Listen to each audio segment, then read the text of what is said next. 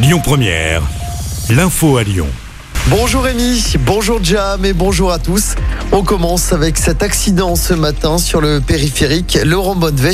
Une collision a eu lieu entre une camionnette et une voiture. Ça s'est passé vers 6h30 à hauteur de la porte du Vinatier à Bron. Le conducteur de la camionnette a été grièvement blessé, celui du véhicule plus légèrement. Conséquence de cet accident, la circulation était coupée en direction de Marseille. D'importants bouchons se sont formés dans le secteur. Dans l'actualité également, la police qui a saisi les deux motos utilisées par les Dalton la semaine dernière lors de leur dernier rodéo. Ça s'était passé sur la place Bellecour.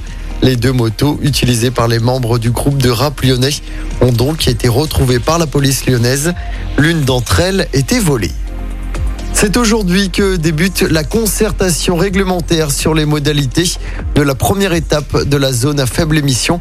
Vous pouvez vous prononcer jusqu'au 26 novembre sur l'interdiction des véhicules particuliers classés critère 5 et non classés à partir de juillet prochain. Un jeu violent qui dégénère dans une cour de collège de Vaux-en-Velin. Une collégienne de 6e aurait été passée à tabac le 17 septembre dernier. Sa mère a porté plainte pour violence et défaut de surveillance. La victime aurait été rouée de coups sans raison par des camarades à cause d'un jeu sur Snapchat.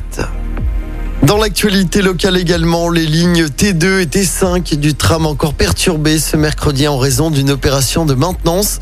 Le T5 ne circulera pas jusqu'à 19h. Le T2 fonctionne encore en deux parties aujourd'hui, entre Hôtel de Région Montrochet et Grange Blanche, puis entre Porte des Alpes et Saint-Priest-Bel-Air. Harry Habitant, mis en examen hier pour viol. Le comédien de 47 ans était en garde à vue depuis dimanche. Après la plainte d'une jeune femme de 23 ans, il a été placé sous contrôle judiciaire. En football, la belle performance de Lille hier soir en Ligue des Champions.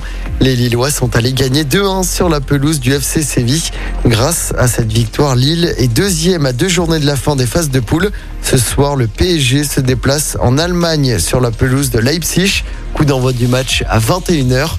Pour rappel, l'OL jouera demain soir en Ligue Europa. Ce sera face au Sparta Prague du côté du groupe Ama Stadium. Écoutez votre radio Lyon Première en direct sur l'application Lyon Première, lyonpremière.fr et bien sûr à Lyon sur 90.2 FM et en DAB+. Lyon Première